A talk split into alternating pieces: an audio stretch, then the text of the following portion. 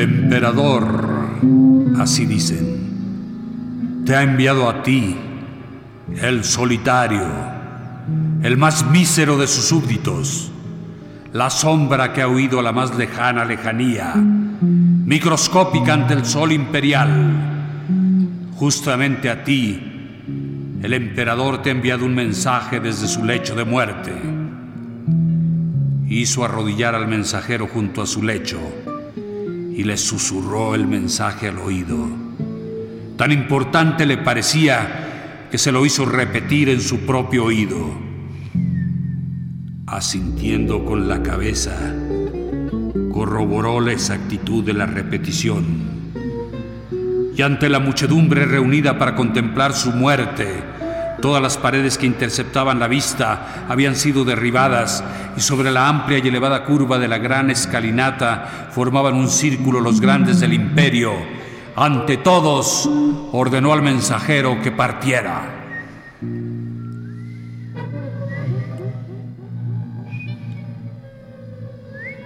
El mensajero partió en el acto, un hombre robusto e incansable. Extendiendo ahora este brazo, ahora el otro, se abre paso a través de la multitud. Cuando encuentra un obstáculo, se señala sobre el pecho el signo del sol. Adelanta mucho más fácilmente que ningún otro, pero la multitud es muy grande, sus alojamientos son infinitos. Si ante él se abriera el campo libre, ¿cómo volaría? Que pronto oirías el glorioso sonido de sus puños contra tu puerta. Pero en cambio, Qué inútiles son sus esfuerzos. Todavía está abriéndose paso a través de las cámaras del Palacio Central. No terminará de atravesarlas nunca. Y si terminara, no habría adelantado mucho. Todavía tendría que esforzarse para descender las escaleras. Y si lo consiguiera, no habría adelantado mucho. Tendría que cruzar los patios y después de los patios el segundo palacio circundante y nuevamente las escaleras y los patios y nuevamente un palacio y así durante miles de años. Y cuando finalmente atravesara la última puerta, pero esto nunca, nunca puede suceder, todavía le faltaría cruzar la capital el centro del mundo, donde su escoria se amontona prodigiosamente. Nadie podría abrirse paso a través de ella, y menos todavía con el mensaje de un muerto.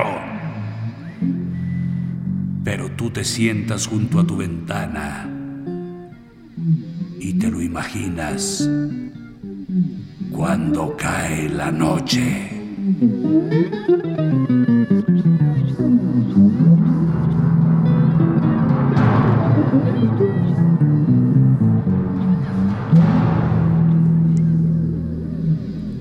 Llave del tiempo.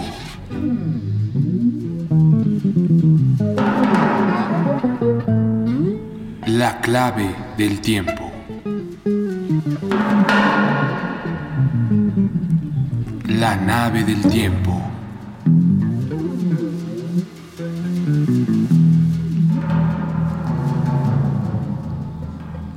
El ave del tiempo presentan.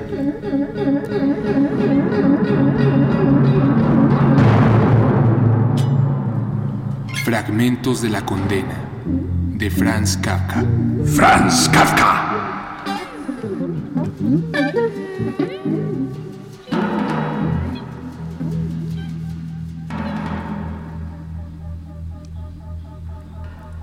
Un fraticidio.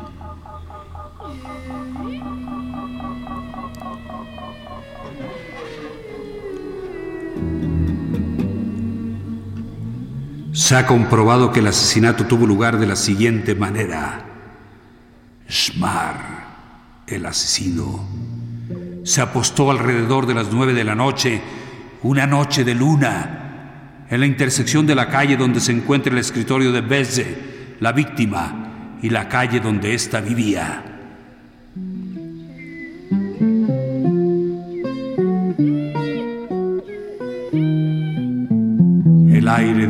Era frío y penetrante. Pero Shmar solo vestía un delgado traje azul. Además tenía la chaqueta desabotonada, no sentía frío. Por otra parte, estaba todo el tiempo en movimiento. Su mano no soltaba el arma del crimen. Mitad bayoneta y mitad cuchillo de cocina, completamente desnuda.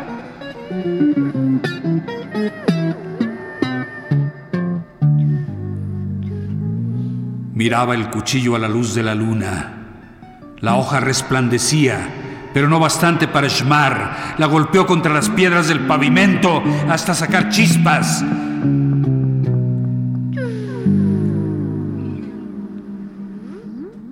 Quizás se arrepintió de ese impulso y para reparar el daño la pasó como el arco de un violín contra la suela de su zapato, sosteniéndose sobre una sola pierna, inclinado hacia adelante y escuchando al mismo tiempo el sonido del cuchillo contra el zapato y el silencio de la fatídica callejuela.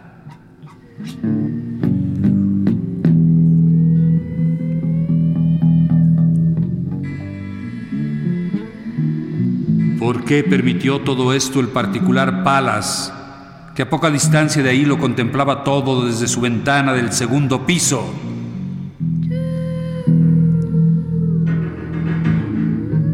¿Por qué permitió todo esto el particular Palas, que a poca distancia de ahí lo contemplaba todo desde su ventana del segundo piso?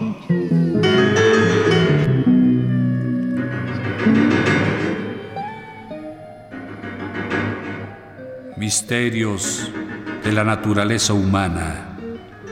Con el cuello alzado, el vasto cuerpo envuelto en la bata, meneando la cabeza, miraba hacia abajo.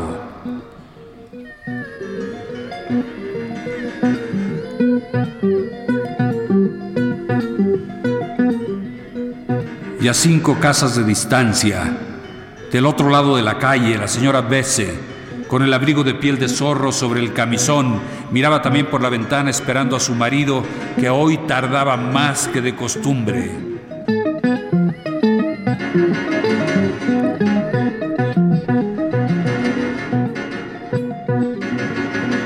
Finalmente sonó la campanilla de la puerta del escritorio de Besse, demasiado fuerte para la campanilla de una puerta. Sonó por toda la ciudad, hacia el cielo, y Bese, el laborioso trabajador nocturno, salió de la casa todavía invisible, solo anunciado por el sonido de la campanilla. Inmediatamente el pavimento registra sus tranquilos pasos.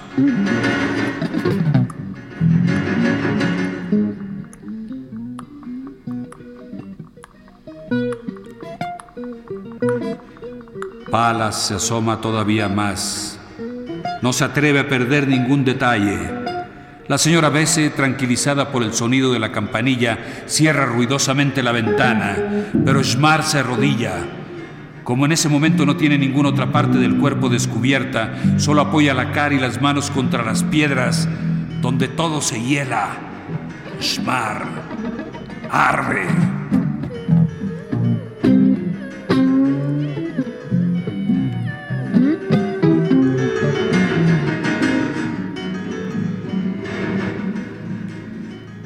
La misma esquina en que ambas calles se encuentran se detiene Besse.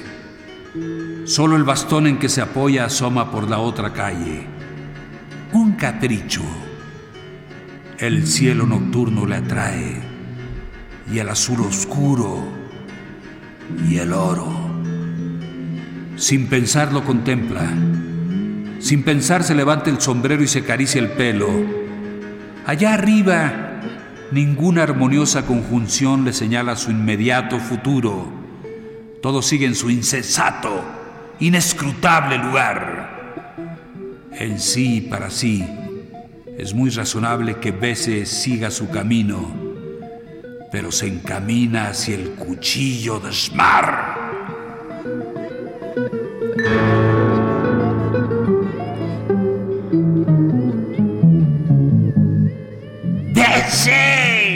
Grita Schmar poniéndose de puntillas, con el brazo extendido y el cuchillo vertical. ¡Bese! En vano te espera Julia.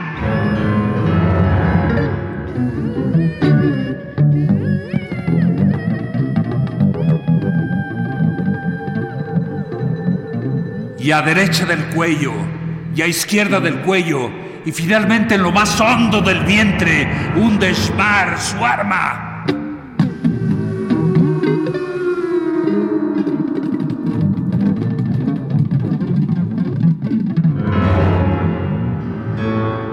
Las ratas de agua hacen cuando las abren un ruido semejante al ruido que hace Bese.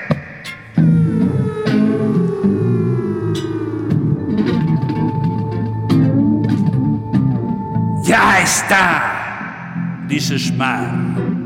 Y arroja el cuchillo, esa superflua carga ensangrentada, hacia la casa contigua.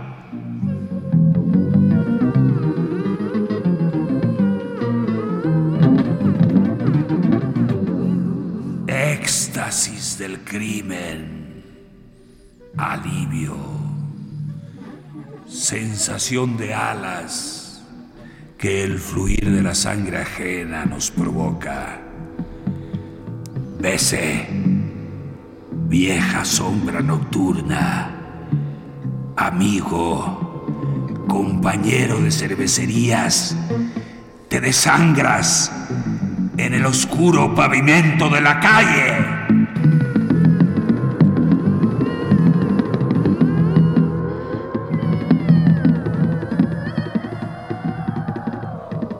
Qué no serás una simple vejiga llena de sangre para que yo me suba sobre ti y te haga desaparecer totalmente?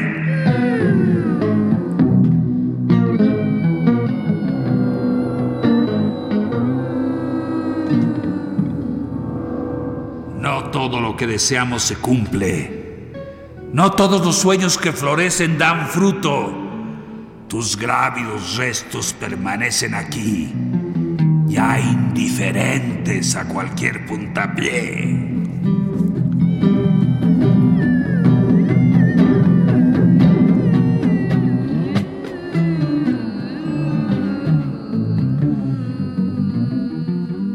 ¿De qué sirve esa muda pregunta que a través de ellos nos formulas?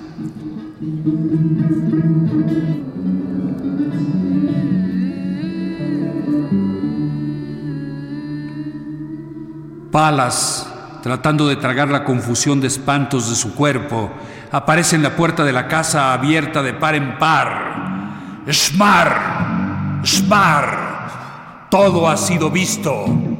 Nada queda oculto.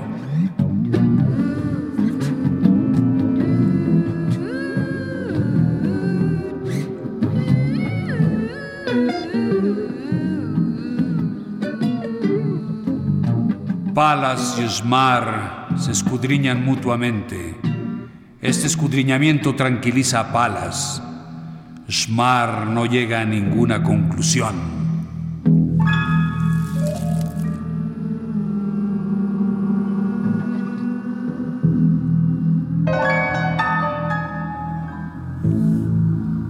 La señora Bese, con una muchedumbre a cada lado, se acerca veloz, su rostro totalmente envejecido por el terror. El abrigo de piel se abre. La señora se arroja sobre Bese, a quien ese cuerpo envuelto en un camisón pertenece. El abrigo de piel que se abate sobre el matrimonio, como el césped de una tumba, pertenece a la multitud.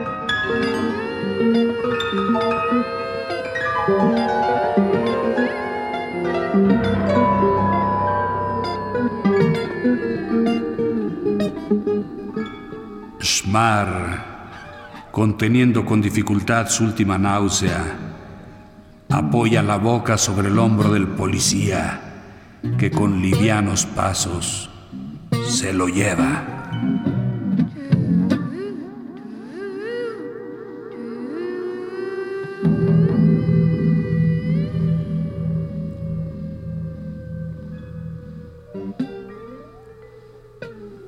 Un sueño.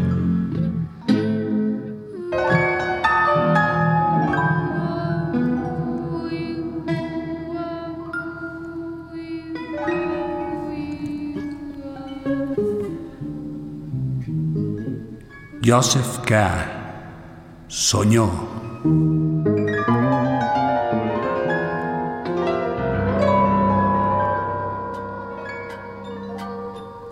Era un día hermoso y K quiso salir a pasear, pero apenas dio dos pasos llegó al cementerio. Vio numerosos e intrincados senderos, muy ingeniosos y nada prácticos. K flotaba sobre uno de esos senderos como sobre un torrente, en un inconmovible deslizamiento.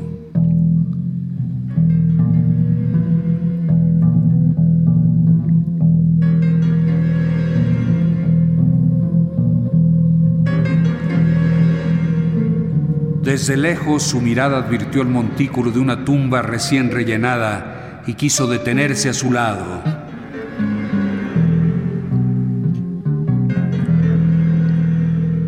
Ese montículo ejercía sobre él casi una fascinación y le parecía que nunca podría acercarse demasiado rápidamente.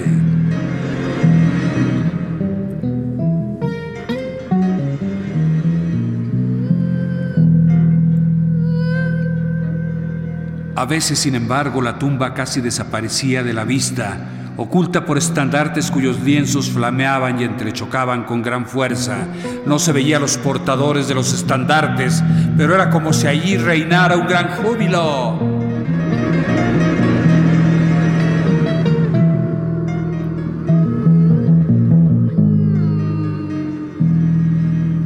Todavía escudriñaba la distancia cuando vio de pronto la misma sepultura a su lado, cerca del camino. Pronto la dejaría atrás.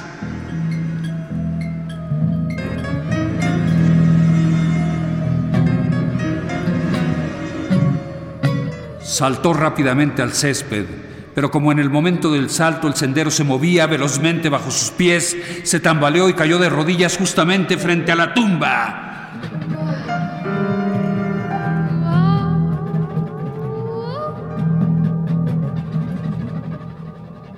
Detrás de esta había dos hombres que sostenían una lápida en el aire.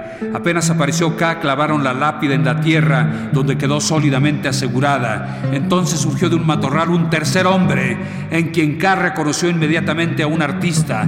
Solo vestía pantalones y una camisa mal abotonada. En la cabeza tenía una gorra de terciopelo, en la mano un lápiz común con el que dibujaba figuras en el aire mientras se acercaba.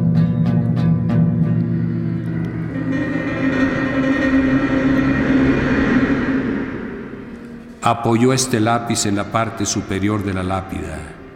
La lápida era muy alta. El hombre no necesitaba agacharse, pero sí inclinarse hacia adelante porque el montículo de tierra, que evidentemente él no quería pisar, le separaba de la piedra. Estaba de puntillas y se apoyaba con la mano izquierda en la superficie de la lápida. Mediante un prodigio de destreza, logró dibujar con su lápiz ordinario letras doradas.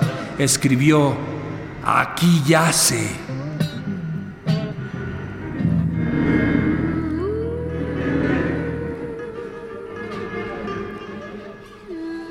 Cada una de las letras era clara y hermosa, profundamente grabada y de oro purísimo.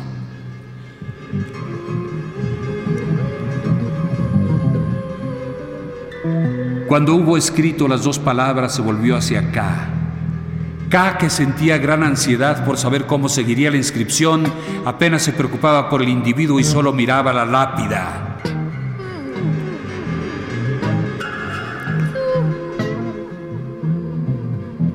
El hombre se dispuso nuevamente a escribir, pero no pudo, algo se lo impedía. Dejó caer el lápiz y nuevamente se volvió hacia K.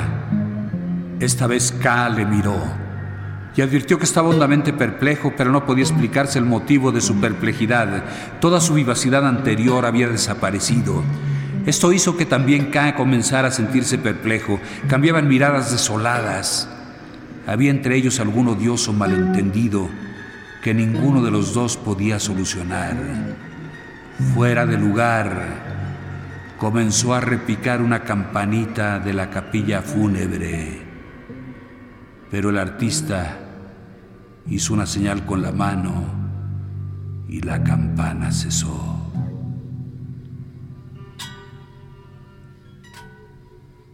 Poco después comenzó nuevamente a repicar. Esta vez con mucha suavidad y sin especial insistencia. Inmediatamente cesó. Era como si solamente quisiera probar su sonido. K se sentía afligido por la situación del artista. Comenzó a llorar y sollozó largo rato en la concavidad de sus manos.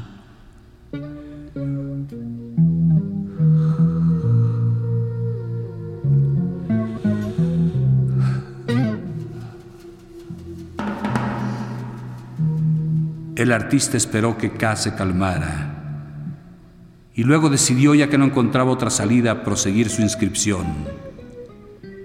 El primer breve trazo que dibujó fue para K un alivio pero el artista tuvo que vencer evidentemente una extraordinaria repugnancia antes de terminarlo.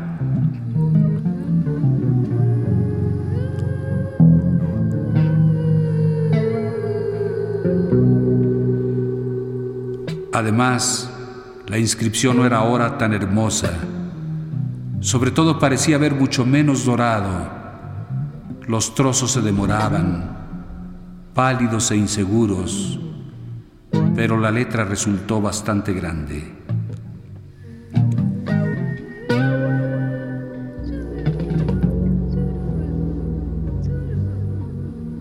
Era una J.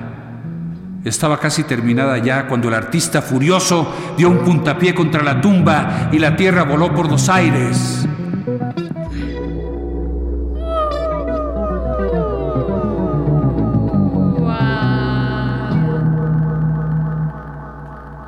Por fin comprendió K. Era muy tarde para pedir disculpas.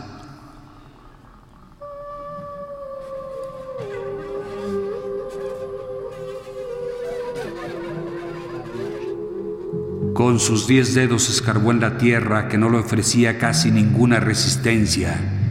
Todo parecía preparado de antemano. Solo para disimular habían colocado esa fina costra de tierra.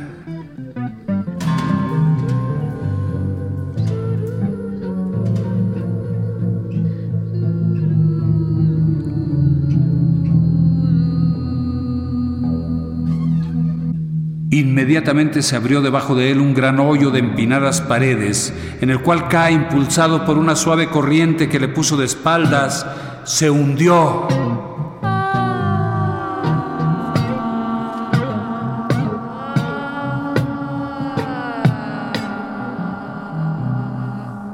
Pero cuando ya le recibía la impenetrable profundidad, esforzándose todavía por erguir la cabeza, pudo ver su nombre que atravesaba rápidamente la lápida con espléndidos adornos.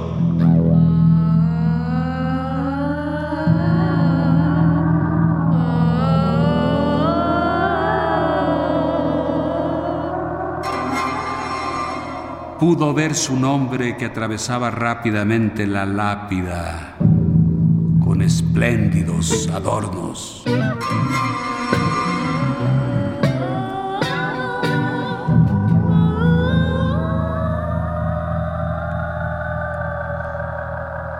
Encantado por esta visión, se despertó.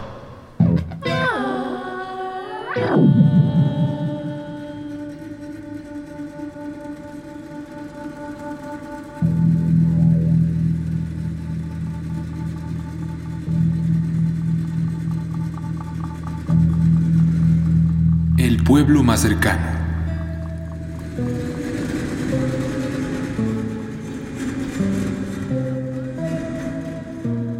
Mi abuelo solía decir, la vida es asombrosamente corta. Ahora al recordarla se me aparece tan condensada que, por ejemplo, casi no comprendo cómo un joven puede tomar la decisión de ir a caballo hasta el pueblo más cercano sin temer y descontando, por supuesto, la mala suerte, sin temer que aún el lapso de una vida normal y feliz no alcance ni para empezar semejante viaje.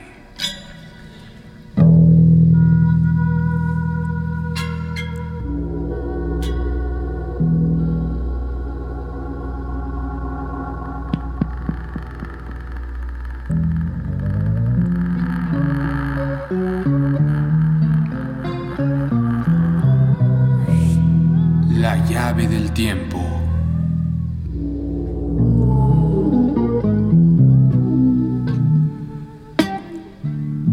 Clave del tiempo.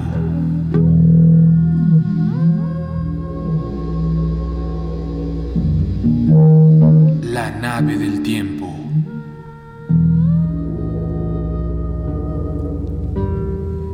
El ave del tiempo. Presentaron.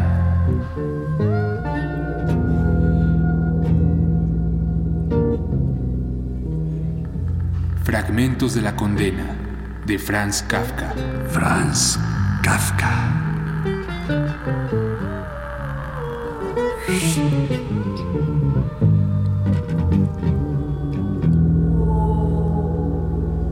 Cantando Sol Herrera.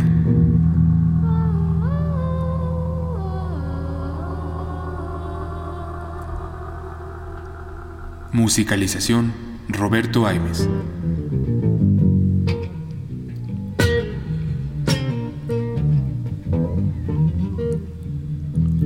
Realización técnica Carlos Montaño.